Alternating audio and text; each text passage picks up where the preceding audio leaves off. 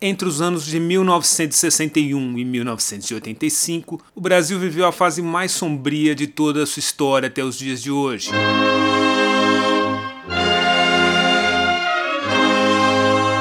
Durante o período de ditadura militar, o país se viu perante ações de censura, autoritarismo, cassação dos direitos políticos e, em muitas situações, o registro de casos de violência contra quem se arriscasse a enfrentar a força do regime militar. Nas escolas de samba de São Paulo, formadas por comunidades majoritariamente negras, a repressão não foi diferente. Pelo contrário, a mistura de racismo e desconfiança em torno de reuniões com um grande número de pessoas pretas tornou a fase muito pior, e a violenta mão da ditadura mostrou alguns de seus aspectos ainda mais cruéis.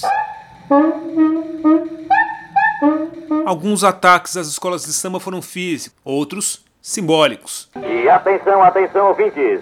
O senhor Jânio Quadros acaba de renunciar à presidência da República. O presidente enviou carta ao presidente do Congresso Nacional comunicando sua decisão de deixar o governo. E a liberdade, que já era restrita no início do período de ditadura militar, após a renúncia de Jânio Quadros e do afastamento de seu vice Jango Goulart, se tornou ainda mais rara em 1968, com a instalação do AI-5, o Ato Institucional número 5, que inaugurou o período mais violento e restritivo da ditadura. O ato editado pelo chefe do governo, com o referendo de todo o ministério, está concebido nos seguintes termos: e dava aos militares poderes absolutos, como intervenção federal arbitrária em nível estadual e municipal. E isto, nas escolas de samba, se traduziu em anos marcados por muita vigilância, pelo desaparecimento de sambistas, proibição de temas de enredo considerados sensíveis aos militares e a vigilância das quadras, que recebiam constantemente agentes infiltrados para monitorar os sambistas. As ações de violência e a repressão militar deste período quase desbotaram o colorido presente em agremiações tradicionais do samba paulistano, principalmente em escolas como Vai Vai, Unidos do Peruche, Camisa Verde e Branco e Nenê de Vila Matilde. Localizada no bairro da Barra Funda, o Camisa Verde e Branco além de conviver com pressões da ditadura, teve enredo censurado pelos militares. Na Bela Vista, o Vai Vai teve seu mestre de bateria, o lendário sambista Pato Nágua, morto de forma violenta e envolta em muito mistério. O assassinato de Pato Nágua, que envolve ações de nomes ligados à ditadura e até suspeita de ação do Esquadrão da Morte, permanece sem solução até os dias de hoje. Assustadora, colossal violência contra o mestre de bateria Pato Nágua deu origem a um dos sambas mais belos da história silêncio. O sambista está dormindo.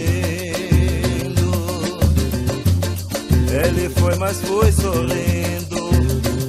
A notícia chegou quando a noite... Apesar de pouco citado, o silenciamento do regime militar não atingiu apenas a classe média e grandes nomes da música popular brasileira. Os negros e as comunidades negras de escolas de samba também foram alvo da ditadura. Mas as escolas de samba não sucumbiram, dribaram a censura e alteraram letras de samba enredo. Ele é capitão, ele é general, poderia ser tanta coisa dentro da vida real. E acharam caminhos para seguir sua tradição de resistência negra, apesar das fortes imposições e vigilâncias do regime militar. E é este o tema da série em podcast Escola de Samba e Resistência Negra durante o regime militar, que estreia no dia 3 de outubro fruto de uma parceria minha, de Jalma Campos, do 6 e 1 Podcast, com o Memorial da Resistência de São Paulo. A série vai apresentar histórias que atravessaram 21 anos de resistência negra à ditadura militar no samba de São Paulo e vai ouvir personagens e passagens que não chegaram a ilustrar páginas de jornal, revistas ou aparecer em programas de rádio, mas que nos ajudam a jogar luz em enredos e anos importantes da história do carnaval paulistano e da cultura negra da cidade de São Paulo. Escola de Samba e Resistência Negra durante o regime militar é a série especial do 6 em 1 Podcast em parceria com o Memorial da Resistência de São Paulo, dia 3 de outubro, em todas as plataformas de áudio.